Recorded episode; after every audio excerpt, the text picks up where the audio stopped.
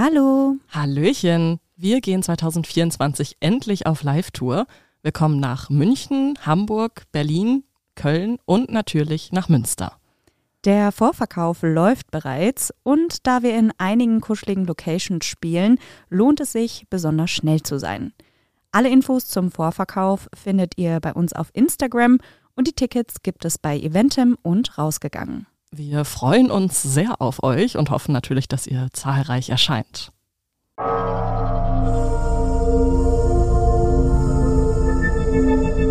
Menschen und Monster. Ein Podcast über wahre Verbrechen und ihre Hintergründe. Hallöchen. Hallo und herzlich willkommen zurück zu einer neuen Folge. Ich bin Maren. Und ich bin Stefanie. Hallo, hallo, hallo. Ich hoffe, euch geht's allen gut und äh, ihr freut euch genauso wie wir auf glorreiches Wetter da draußen. Der Sommer kann kommen und Der Sommer ist schon da eigentlich. also ja, der Sommer ist da. Es ist halt einfach auch fast Ende Juni. Also, Ja, ich, ich, ist realis- jetzt zur Hälfte ich, rum. ich ignoriere das. Ich versuche immer zu ignorieren, dass ich bald Geburtstag habe und Ach, ich in meinen Augen super alt bin. Deswegen, Oh, ähm, ihr könnt euch doch mal überlegen, für mich, was das perfekte Geburtstagsgeschenk für Maren wäre. ja, ich werde 26. Genau, quasi- weil also ich weiß noch nicht, was ich ihr schenken soll. Und äh, da ich momentan sowieso mehr die Nachrichten bei Instagram lese als du, Ja. wäre es ja ganz cool. Vielleicht ist ja so ein richtig guter Vorschlag von euch Oh, dabei. ja, ja, ja, das wird mir gut gefallen. Oh ja, sehr gut. Alles klar. Dann würde ich sagen, ähm, mach mir doch schon mal ein vorgeburtstagliches Geschenk und fang sofort mit deinem Fall an. Ich glaube, bis zu deinem Geburtstag kommen dann noch einige Geschenke diesbezüglich. Ja, Aber egal. das heutige Geschenk ist tatsächlich nicht aus Deutschland. Denn wir haben uns äh, entschieden, unsere Regeln so ein bisschen zu lockern. Wir hatten ja bislang immer ähm, vier Fälle aus Deutschland und einen internationalen im Wechsel sozusagen. Mhm. Und ja, jetzt haben wir es nicht mehr ganz so streng. Also wir werden wahrscheinlich immer noch hauptsächlich Fälle aus Ja. Deutschland machen, aber halt auch häufiger mal was Internationales. Wir hoffen, dass ihr dann trotzdem bei der Stange bleibt und äh, wir versuchen da unser, unserem Stil auf jeden Fall treu zu bleiben. Aber ja. Aber ihr halt ja, international. Genau, dann könnt ihr uns ja äh, dazu mal euer Feedback da lassen, wie ihr das so findet. Oder Ja, aber wenn ihr es scheiße findet, ist uns das eigentlich egal. dann würden wir uns freuen, wenn ihr uns das mitteilt und wenn, warum ihr das kacke findet. Aber ja, ändert wahrscheinlich nichts an unserer Meinung. dann fangen wir doch mal an. Genau, also wir gehen in die USA für Mhm. den heutigen Fall und ähm, der Fall ist auch schon relativ alt. Also der ist ähm, älter als 100 Jahre alt. Oh. Ja, I know. Crazy. Ja, schon ein bisschen. Anfang des 20. Jahrhunderts hatte das Grauen in den USA einen Namen. Oder besser gesagt gleich drei. Der Werwolf von Wisteria, der Vampir von Brooklyn oder der Graue Mann. Irgendwie klingen die ersten beiden gruseliger als das letzte. Der graue Mann klingt so nach jemandem, der sich schlecht ernährt und nie das Tageslicht sieht. Stimmt, ja. Ja. All diese Namen beziehen sich auf ein und denselben Mann, nämlich Albert Fish. Oh, ja, davon haben uns voll viele schon geschrieben, so dass das so ein richtig krasser Fall ist. Ich habe mich tatsächlich nie wirklich damit beschäftigt. Also ich weiß gar nicht, also ich kenne den Fall nicht. Aber Das ist schon mal gut. ja, ich bin froh, dass du dich der Sache angenommen hast und wir damit auch den Wunsch einiger Leute Stimmt. Ja, erfüllen können. Und ich habe auch gehört, dass der krass ist, also Ist er. Also, ja, es wird grafisch. Auf jeden Fall. geil. Geil. Bock. Okay, ich starte mal. Ja. Albert Fish wurde am 19. Mai 1870 in Washington, D.C. als Hamilton Howard Fish geboren.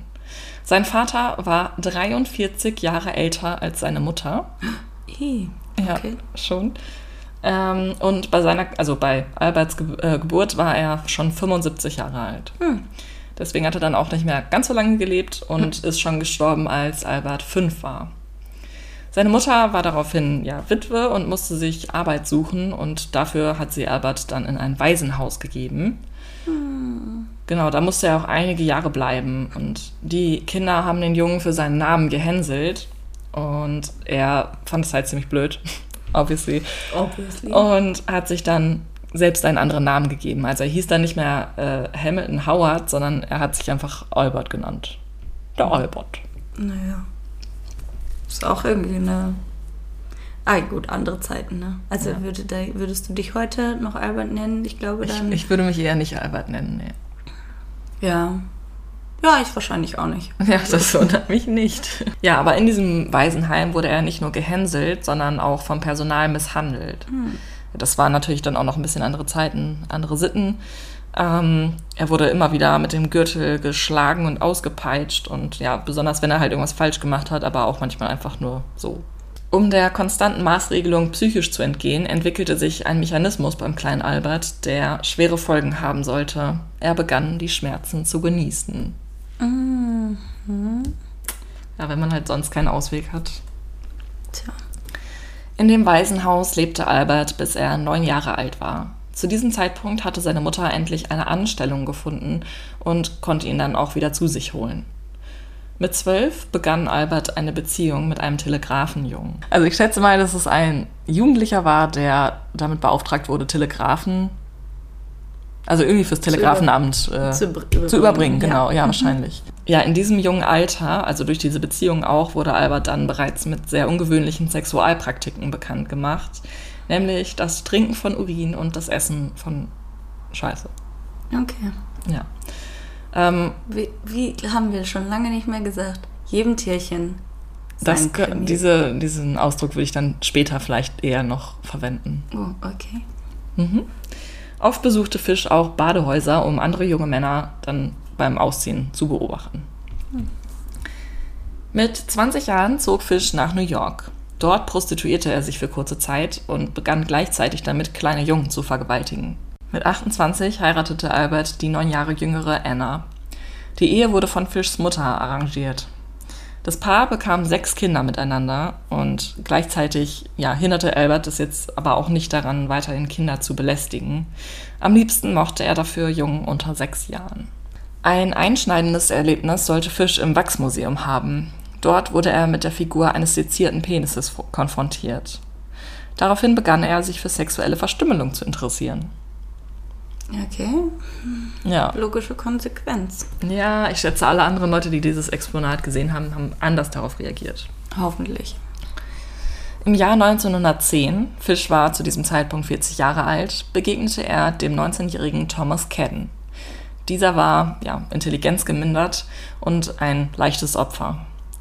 Fish nahm Cadden mit zu sich und die beiden begannen eine sadomasochistische Beziehung.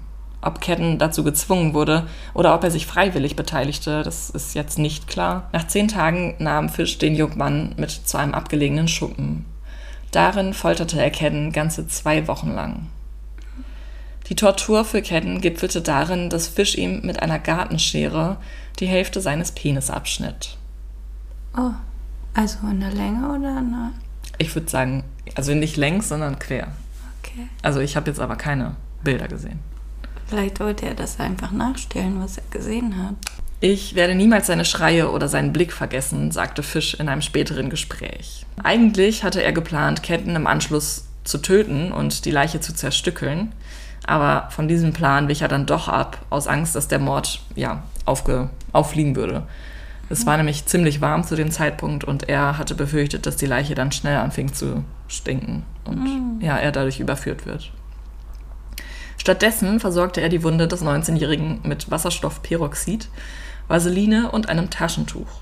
Dann gab er dem Jugendlichen einen 10-Dollar-Schein und überließ ihm sein Schicksal. Was aus Thomas Cadden wurde, konnte nie geklärt werden. Oh Gott. Ja, also von ihm ward nie mehr gehört, quasi. Hoffen wir mal, dass er sein Leben noch glücklich mit einem halben Pipi-Mann überleben konnte. 1917, nach beinahe 20 Jahren der Ehe, verließ seine Frau ihn für einen anderen Mann. Also Albert Fisch jetzt. Sie nahm den Großteil der Wertgegenstände mit, aber die sechs Kinder ließ sie beim Vater. Oh Gott. Das ist nicht lustig, aber. nee, ist es wirklich nicht. Aber ungewöhnlich, vor allem für die Zeit. Ich habe mich gewundert, dass eine verheiratete Frau in der Zeit quasi sich scheiden lassen will. Und dann auch noch abhaut, also aus eigenen Stücken abhaut. Ich meine, wenn sich der Mann jetzt scheidet, ich glaube im Normalfall zu der Zeit hätte der Mann sich nicht scheiden lassen müssen, Nee. sondern er hätte einfach getan, was er hat. hat tun wollen, ja, genau. Aber ähm, ja, und dann auch noch die Kinder da zu lassen, sechs das an der ich auch Zahl, heftig, ne? das ist Sechs an der äh, Zahl. das ist schon Rübezahl. beachtlich. Ähm, ja, daraufhin ging es dann für Albert Fish so ein bisschen, also eigentlich sehr bergab und sein geistiger, sein Geisteszustand verschlechterte sich immer weiter. Er fing jetzt an, Stimmen zu hören Oh. und es kam sogar einmal vor, dass er sich in einen Teppich einwickelte, wie so ein Rap, Burrito? weil er der festen Überzeugung war, dass einer der Apostel ihm das befohlen hatte. Okay. Ja, zu dieser Zeit entwickelte er außerdem sadomasochistische Tendenzen. Die Kinder, also seine Kinder, mussten Fisch manchmal auspeitschen, weil es ihn anmachte, wenn er Schmerzen verspürte. Eigens zu diesem Zweck hatte er sich eine neunschwänzige Katze aus Streifen seines Gürtels angefertigt. Weißt du, was das ist? Eine neunschwänzige Katze? Ja. Nein. Hm, hast du schon mal Shades of Grey geguckt? Hm, Ich, ja, aber Ich glaube, das heißt da Flodder. Oder Fladder? Ich weiß es nicht. Fla irgendwas mit.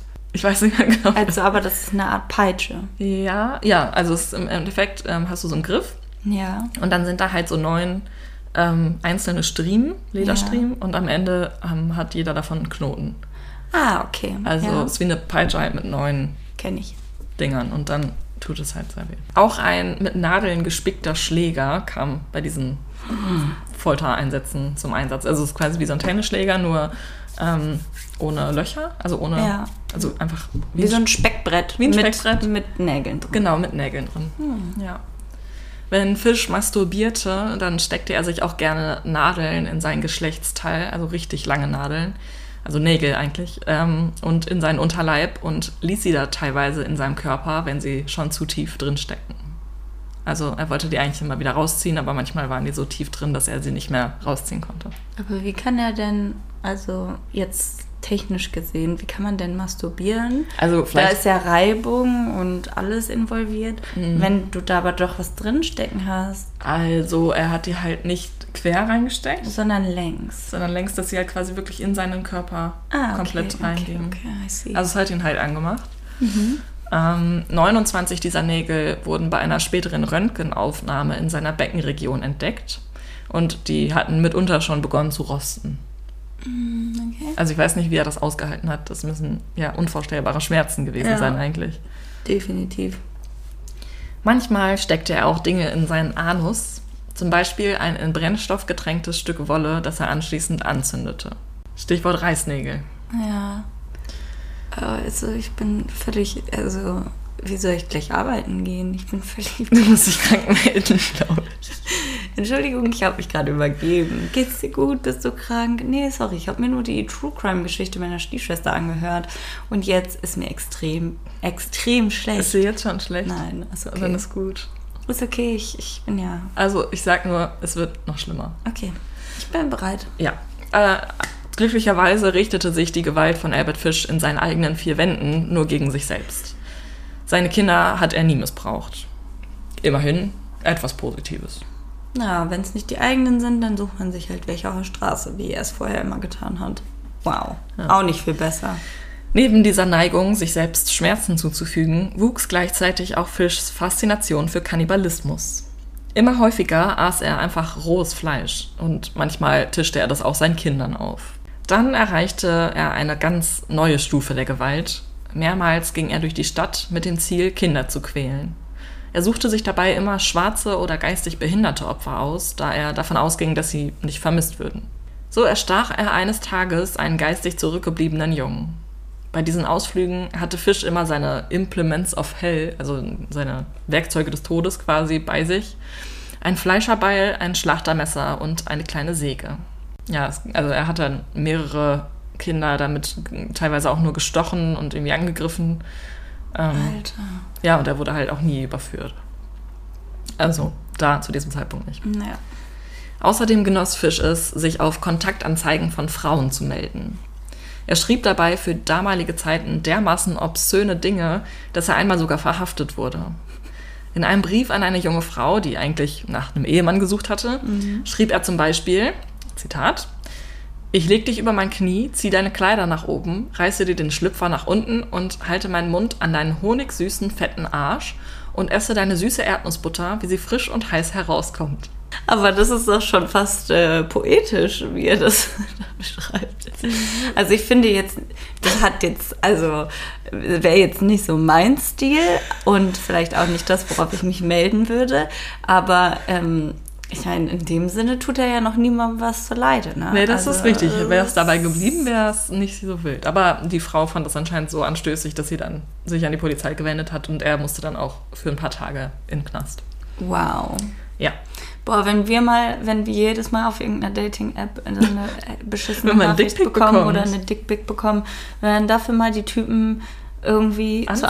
Anzeige, also du kannst es ja zur Anzeige bringen, Ah. aber ich glaube, dass sich das Stimmt. Äh, Ich glaube, das macht niemand. oder? ja, ich weiß auch nicht. Ich glaube, der, der bürokratische Aufwand dafür ist dann tatsächlich auch Ja. ein bisschen zu, gro zu groß und zu krass, als dass man sich dem aussetzen möchte. Im Mai 1928 sah Fish eine Anzeige von Edward Budd. Der 18-Jährige suchte auf diesem Weg eine Anstellung auf dem Land. Drei Tage später besuchte Fish die Familie unter der angegebenen Adresse. Sein Plan war es eigentlich, Edward mit zu sich zu nehmen und dort an ihm seine dunklen Fantasien auszuleben. Er wollte ihn fesseln, verstümmeln und ihn dann verbluten lassen. Doch dann kam alles etwas anders. Bei einem seiner Besuche bei den Butts lernte er Grace kennen, die jüngere Schwester von Edward. Die Zehnjährige fasste schnell Vertrauen zu ihm, saß auf seinem Schoß.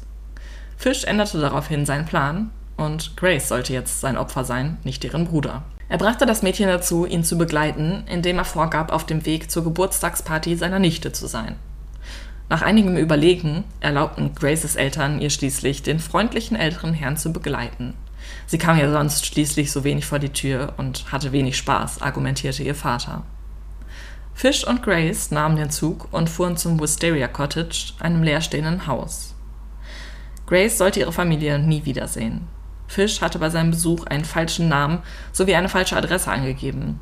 Er wurde fortan als der graue Mann bekannt, da er einen grauen Hut und oft graue Anzüge trug. Im Fall der vermissten Grace suchte die Polizei mit Hochdruck nach einem Täter. Sie verhafteten kurz darauf den 66-jährigen Edward Pope. Der Mann, der das Kirchoberhaupt der Stadt war, wurde von seiner eigenen Frau beschuldigt. Er musste 108 Tage im Gefängnis bleiben, bevor er schließlich für unschuldig befunden wurde. Erst sechs Jahre nach Grace Verschwinden erfuhr die Familie Budd endlich, was mit ihrer Tochter passiert war. Kein geringerer als ihr Mörder wandte sich mit einem Brief an die Mutter. Er berichtet zunächst von einem Freund, der als Soldat in Hongkong stationiert war, wo der Hunger zu dieser Zeit angeblich so groß war, dass man dort alle Kinder unter zwölf Jahren an den Schlachter verkaufte. Dieser Freund habe Fisch dann durch seine Erzählung schließlich davon überzeugt, menschliches Fleisch auch einmal zu probieren. Ich habe also den Brief gelesen und habe das jetzt mal frei übersetzt, zumindest einen Teil davon, und lese das mal kurz vor. Am Samstag, den 3. Juni 1928, habe ich sie besucht. Ich brachte Hüttenkäse und Erdbeeren mit. Wir aßen gemeinsam zu Mittag. Grace saß auf meinem Schoß und küsste mich. Ich entschied, sie zu essen und gab vor, dass ich sie zu einer Party mitnehmen wollte. Sie stimmten zu. Ich brachte Grace zu einem leerstehenden Haus in, We in Westchester, das ich schon zuvor ausgesucht hatte. Als wir ankamen, sagte ich ihr, dass sie draußen warten soll. Sie pflückte Wildblumen. Ich ging nach oben und zog mich aus. Ich wusste, hätte ich das nicht getan, würde ich ihr Blut auf meiner Kleidung haben. Als alles bereit war, ging ich zum Fenster und rief nach ihr. Dann versteckte ich mich im Schrank, bis sie ins Zimmer kam. Als sie mich entdeckte, ganz nackt, begann sie zu weinen und versuchte nach unten zu rennen. Ich packte sie. Sie sagte, sie würde es ihrer Mutter erzählen. Ich zog sie aus. Oh, wie sie sich wehrte. Sie trat, biss und kratzte. Ich habe sie erstickt und dann in kleine Stücke geschnitten, damit ich sie in mein Zimmer transportieren konnte, um sie zu kochen und zu essen. Wie süß und zart ihr kleiner Arsch war, nachdem ich ihn im Ofen gegrillt hatte. Ich brauchte neun Tage, um ihren ganzen Körper aufzuessen. Ich habe sie jedoch nicht gefickt. Ich hätte es gekonnt, wenn ich wollte. Sie starb als Jungfrau. Okay, da kommt es mir jetzt gleich hoch. Alter, ist das ein Scheiß Ernst? Ja, mein Gott. ja. Glaubt er, dass das jetzt irgendwie, äh, dass es ihn auch noch zu einem besseren Menschen macht, dass er sie nicht noch äh, Ja. irgendwie sexuell missbraucht hat? Ich glaube schon. Wow. Wow. Ja. Ah, da dreht sich jetzt, also wenn ich bis jetzt Hunger hatte, jetzt spätestens habe ich keinen mehr. Mm. Wow, was ist Soll ich schon mal die also- Schüssel holen? Nee, ist schon okay. Ja. Ähm, Noch. Okay, okay, okay. Ähm, was zur Hölle? Also, naja, also ich glaube, er hatte auf jeden Fall keinen Anstand und keine Moral, mal abgesehen davon, dass er generell ein Mörder ist und dass er äh, sich an Menschenfleisch irgendwie zu schaffen macht, aber dann auch noch die Frechheit zu besitzen, das in so einer Art und Weise auszudrücken und an die arme Mutter zu schicken. Also, ich glaube, der hat den Schuss nicht gehört. Ja, es ist schon, also es ist halt einfach sehr detailliert. Ja. Und warum macht er das? Also, außer halt, um sich offensichtlich ähm, gut zu fühlen, Ja. Und weil ihn das anmacht. äh, Weil er auf Ja. diese Art und Weise ja dann doch wieder Menschen wieso quält. kann er nicht einfach dabei bleiben, dass er sich selber von anderen Leuten Ja. irgendwie misshandeln lässt, wenn es ihn doch so geil macht? Ja. Soll er sich selber scheiße fühlen? Dieser Brief, so grausam er auch war, sollte Albert Fisch schließlich überführen. Auf dem Umschlag war ein Emblem eines Fahrdienstunternehmens. Einer der Angestellten sagte aus, dass er einige Briefumschläge mit in seine Wohnung genommen hatte und sie nach seinem Auszug dort gelassen hatte. In diese Räumlichkeiten war nach ihm Albert Fisch gezogen, der jedoch zum Zeitpunkt der Untersuchung bereits wieder ausgezogen war. Dennoch konnte er von der Polizei ausfindig gemacht werden. Sollte es zunächst nur um eine normale Befragung gehen, so änderte sich dies, als Fisch die Polizisten plötzlich mit einem Rasiermesser bedrohte. Als er befragt wurde, gab Fisch unumwunden zu, was er Grace Budd angetan hatte.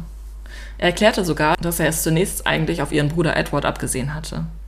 Seinem Anwalt gegenüber berichtete er außerdem, dass er, während er Grace erstickte, zweimal unfreiwillig ejakulierte. Nach seiner Verhaftung konnten Fish noch weitere Straftaten zugeordnet werden. So war im Jahr 1924 der neunjährige Francis McDonnell verschwunden. Er hatte abends draußen mit seinen Freunden gespielt, war anschließend jedoch nicht nach Hause gekommen. Eine große Suche wurde ausgerufen. In einem Wald nahe seines Wohngebiets wurde Francis schließlich gefunden. Er war an einem Baum aufgehängt worden. Der Junge war vergewaltigt worden und anschließend mit seinen eigenen Hosenträgern erdrosselt. Die Leiche wies großflächige Fleischwunden an den Beinen und am Unterleib auf. An einem seiner Beine war der gesamte hintere Oberschenkelmuskel freigelegt. Fish hatte diese Tat zunächst geleugnet, räumte später jedoch ein, dass er den Jungen hatte kastrieren wollen. Francis Freunde sowie seine Mutter hatten ihn an dem Tag in der Nachbarschaft gesehen. Sie beschrieben ihn als Mann mit grauen Haaren und grauem Schnurrbart. Alles um ihn herum schien verblichen und grau, sagte die Mutter von Francis, die Fish an dem Tag ebenfalls beobachtet hatte. Ein weiteres Kind wurde Fish zum Opfer. Der vierjährige Billy Gaffney spielte mit seinen Freunden im Flur eines Mehrfamilienhauses. Später war das Kind plötzlich verschwunden. Sein Freund, der erst drei Jahre alt war, sagte seinen Eltern, dass der Bogeyman Billy geholt hätte. Also der Bogeyman ist sowas wie der schwarze Mann quasi. Das ist wie Slenderman. Slenderman, ja, Ja. einfach so eine Gruselgeschichte, um Kindern Okay. Angst zu machen. Wie sich später jedoch herausstellte, hatte Fish das Kind aus dem Gebäude entführt. Der Fahrer einer Straßenbahn konnte ihn später auf einem Foto als denjenigen identifizieren, der mit einem Jungen in der Bahn gesessen hatte. Das Kind habe geweint und nach seiner Mutter geschrien. Fish brachte den Jungen in ein freistehendes Haus, zog ihn aus und fesselte ihn dort. Nachdem er ihn über Nacht alleine gelassen hatte, um selbst nach Hause zu fahren, kam er am nächsten Tag wieder, um sein grausiges Werk zu vollenden. In einem Brief an seinen Anwalt beschrieb er genau, was er mit Billy machte. Und wer das gerade mit Grace schon schlimm fand, sollte vielleicht die nächsten drei Minuten überspringen. Oder zwei, drei, wie auch immer. Ich peitschte seinen nackten Rücken mit einer neunschwänzigen Katze aus, bis das Blut seine Beine hinunterlief. Ich schnitt seine Ohren und seine Nase ab und schlitzte seinen Mund von Ohr zu Ohr auf, hüllte seine Augen aus. Da war er dann tot. Ich steckte mein Messer in seinen Bauch und trank sein Blut. Weiterhin berichtet Fisch davon, wie er die Leiche zerteilte und sich einige Stücke zum Verzehr mit nach Hause nahm. Aus Francis Augen, Nase und Ohren machte Fisch einen Eintopf mit Gemüse. In seinem Brief schreibt er dann quasi wie so ein Rezept dafür, was er alles da reingetan hat und wie lange er es kochen lassen hat. Und schließt dann mit den Worten, er war lecker. Den Hintern präparierte er mit einigen Streifen Bacon, bevor er ihn in den Ofen schob. Den Penis seines Opfers aß Fisch ebenfalls. Dieser sei so süß wie eine Nuss gewesen. Interessante Metapher. Die Hoden habe er jedoch nicht essen können und hat sie deshalb entsorgt. Die waren ihm zu ungenießbar. Boah. Ja. ja, wie gesagt, ist ja Fisch dann auch zu diesem Zeitpunkt schon inhaftiert. Das konnte ihm nachher dann alles noch nachgewiesen werden. Mhm. Beim Gerichtsprozess plädierte Fisch auf Unzurechnungsfähigkeit. Er berichtete, dass er die Stimme Gottes vernommen habe, die ihm befohlen hatte, kleine Kinder zu töten. In seiner Familie gab es außerdem verschiedene Fälle von psychischen Erkrankungen. Sein Onkel litt unter Manie, sein Bruder musste nach einer Verurteilung in eine Irrenanstalt untergebracht werden. So hießen die zumindest mhm. zu dem mhm. Zeitpunkt. Ja. Ähm, und seine Schwester Annie litt unter Mental Affliction. Also war sie halt auch irgendwie so ein bisschen nicht psychisch gesund. Ja. Was genau jetzt damit gemeint war, konnte ich nicht rausfinden. Seine Mutter hatte akustische und visuelle Halluzinationen. Also wir wissen ja, dass gewisse psychische Störungen auch auf jeden Fall veranlagt oder vererbt werden können. Ja. Das heißt, er hatte da wahrscheinlich schon einen Hang zu. Er hat ja auch gesagt, dass er Stimmen gehört hat, also die Stimme Gottes und so. Und sich immer weiter so ein bisschen in seinen Wahn reingesteigert. Ja. Auch seine zahlreichen Neigungen kamen zur Sprache. Selten hatte man vor Gericht jemanden gesehen, der so viele Perversionen auf einmal hatte. Er stand drauf, ja, Pipi zu trinken, Scheiße zu essen. Ja. Er stand auf Kinder, also war pädophil. Ähm, es wurde auch Nekrophilie aufgelistet. Mhm. Ähm, Kannibalismus. Ja. Und so weiter und so fort. Also die Liste ist recht lang. Lang mhm. und grausam. Ja, das ist halt wirklich re also relativ ungewöhnlich, dass so viele, ja, klar, und natürlich Sadomasochismus auch noch, dass so viele Neigungen auf einmal in einer Person sich vereinen. Ja, das stimmt. Gott sei Dank. Ja, auf jeden Fall. dass das selten ist. Die meisten der Zeugen und Gutachter sagten aus, dass Fisch nicht verrückt sei, sondern dass die meisten seiner Neigungen normal und in der Gesellschaft verbreitet seien. Also ich verstehe zumindest im übertragenen Sinne, was die wahrscheinlich meinten, dass es einfach viele Leute gibt, die auch zum Beispiel jetzt so eine Neigung haben wie Sadomasochismus oder so, aber die ja nicht straffällig werden. Ja. Also das ist jetzt zumindest nicht, dass nur weil er jetzt ähm, diese und jene Neigung hat, dass er nicht automatisch unzurechnungsfähig ist. Mhm, okay. Also und eigentlich auch trotzdem noch entscheiden kann, was richtig und was falsch ja. ist. Ja, das stimmt auch. Er habe lediglich ein ungewöhnliches Verständnis von Recht und Unrecht, das sich nach seinem Glauben an Gott richtet. So war Fisch der Überzeugung, dass er für seine Sünden büßte, wenn er Gott ein Kind opferte. Also er hat ja eben auch seine, diese Stimmen gehört und mhm. quasi von Gott ja vernommen, dass er Kinder opfern soll. Ja. Deswegen hat er das als richtig angesehen. Aber meiner Meinung nach ist es dann jetzt kein richtig und falsch Verständnis. Das ist halt ja. einfach dann crazy. Das ist dann einfach crazy. Das Essen des menschlichen Fleischs konnte demnach als die heilige Kommunion angesehen werden. Also der Leib Christi. Was? Oh Gott. You know. Mhm. Die Jury zweifelte jedoch keinen Moment daran, dass Fisch unzurechnungsfähig war. Aber jetzt kommt das absolut krasse und auch mit der Grund, warum ich das Rechtssystem in den USA einfach seltsam finde. Obwohl sie nicht glaubten, dass er unzurechnungsfähig ist, äh, mhm. äh, obwohl sie glaubten, obwohl sie glaubten, dass er unzurechnungsfähig ist, wollten sie, dass er zum Tode verurteilt wird und deshalb haben sie für schuldig und sane, also wie sagt ja, man, äh, geistig gesund ja. plädiert. Und daraufhin hat der Richter dann die Todesstrafe verhängt. Weil wäre er jetzt als geistig und, krank ja. quasi ähm, angesehen worden, dann hätten, hätte er nicht hingerichtet werden dürfen. Ja, klar. Aber ist dann natürlich auch die Frage, also ich möchte das jetzt nicht irgendwie dann gutheißen, aber ich glaube, zu der Zeit ähm, war da schon diese ganze gesundheitliche und wieder Resozialisierungssache. War das überhaupt so gegeben und war das dann nicht vielleicht jetzt so in deren Sinne und wie sie gehandelt haben, vielleicht so ein bisschen der Weg des geringsten Widerstandes auch? Keine Ahnung. Also ich weiß nicht, ähm, was sonst die Alternative gewesen wäre, wie lange er dann oder welche Maßnahmen er dann ich finde es halt irgendwie verrückt, dass äh, trotz all dieser Indizien, dass er ja wirklich einfach mental nicht auf der Höhe war, entschieden wurde, okay, hm, vielleicht kann man den wirklich gar nicht mehr hinkriegen. Naja, also dass man ihn dann nicht mehr irgendwie, sag ich mal, resozialisieren kann und dass man ihn nicht von seiner Krankheit irgendwie, dass man das nicht lindern kann. Und ich glaube aber, dass einfach damals auch noch nicht so bekannt war, dass man psychisch, also da, ja. was psychische Krankheiten konkret sind und dass man die heilen kann. Also Geisteskrankheit war ja, glaube ich, damals ähm, ja, noch sowieso was ganz anderes. Also eigentlich sowieso ein Todesurteil für sich. Ja. Ähm, Ich finde die Tatsache, dass er sich Kinder ausgesucht hat, die auch selber geistig minder bemittelt sind oder geistig irgendwie. ja, das war ja eigentlich relativ clever. Das war ja, aber das ist so, Handeln. Ja, ich finde, das alleine spricht schon dafür, wie das zu der Zeit war, Ja. dass diese Personen einfach einen ganz anderen Status in der Gesellschaft hatten. Ja, auf jeden Fall. Ähm, also Albert Fish wurde dann im Januar 1936 auf dem elektrischen Stuhl hingerichtet. Seine letzten Worte waren, ich weiß noch nicht mal, warum ich eigentlich hier bin. Sein Anwalt sagte nach Fischs Tod in einem Interview, dass er einen Brief von seinem Mandanten mit seinen letzten Worten hatte, mehrseitig. Doch diesen würde er niemals veröffentlichen, weil der Inhalt einfach zu abstoßend sei. Als Ist wäre, vielleicht besser so. als wäre nicht vorher schon alles, was er den Eltern und allen möglichen Leuten geschrieben hat, von seinen Taten, als wäre das nicht schon abartig genug. Ja, aber man muss es ja vielleicht nicht noch schlimmer machen. Ja, ja, nee, klar, auf jeden Fall. Ja, ich meine, es dann war jetzt eh zu spät. Hätte das, also die Veröffentlichung dessen, was er da geschrieben hat, hätte jetzt auch nichts daran geändert, was ja. ist, ja. Ja, auf jeden Fall, ähm, das war der Fall Albert Fish. Oh mein Gott.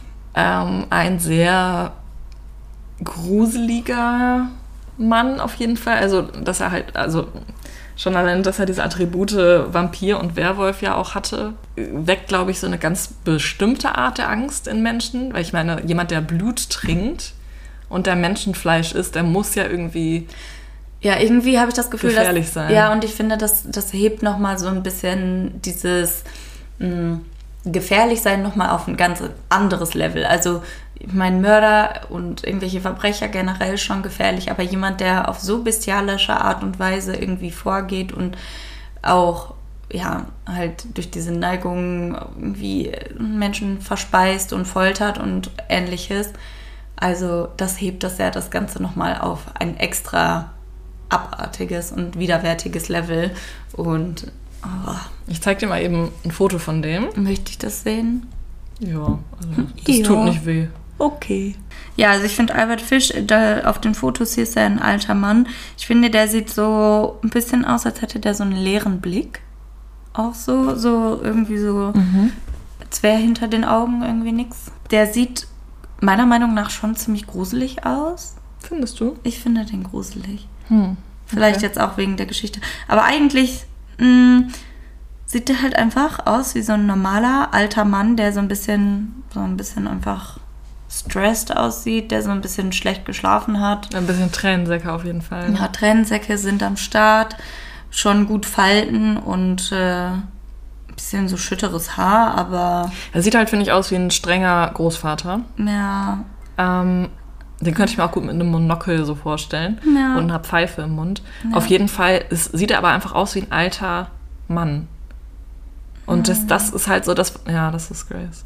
Das ist das, was man, was ich persönlich einfach überhaupt nicht ähm, übereinbringen kann. Diese bestialischen Taten und dann, dass es so ein alter Mann war. Weißt du, der hat ja dann auch keine Kraft mehr. Also der war, glaube ich, 66, als er hingerichtet wurde. Aber das ist, also Entschuldigung, das ist 66 ist jetzt auch noch nicht so, so alt. Und während er seine Taten, er hat ja vorher schon seine Taten ja quasi vollbracht. Ja, Ähm, und da war er noch wesentlich jünger. Also ich kann verstehen, wenn man jetzt die Geschichte zu dem Mann nicht kennt, kann ich verstehen, warum Menschen sagen würden, ja, der sieht doch eigentlich ganz normal und irgendwie nicht auffällig aus. Aber ähm, Ja, wenn man sich dann zum Beispiel die Worte vor Augen führt, die er in seinen Briefen benutzt hat, Ja. die Formulierung. Und ich dann, finde, ich sehe jetzt hier bei den äh, gegoogelten Bildern, wie gesagt, ein Bild, wo ein Zitat steht und das sagt halt, ich mag Kinder, die sind so lecker. Ich finde, das spricht alleine für einen, eine so kranke, oh, Krankheit. ja, kranke Krankheit. Da weiß ich jetzt auch nicht. Also, äh, ja, no. Wir laden euch wahrscheinlich also das Foto einfach mal hoch. Ja.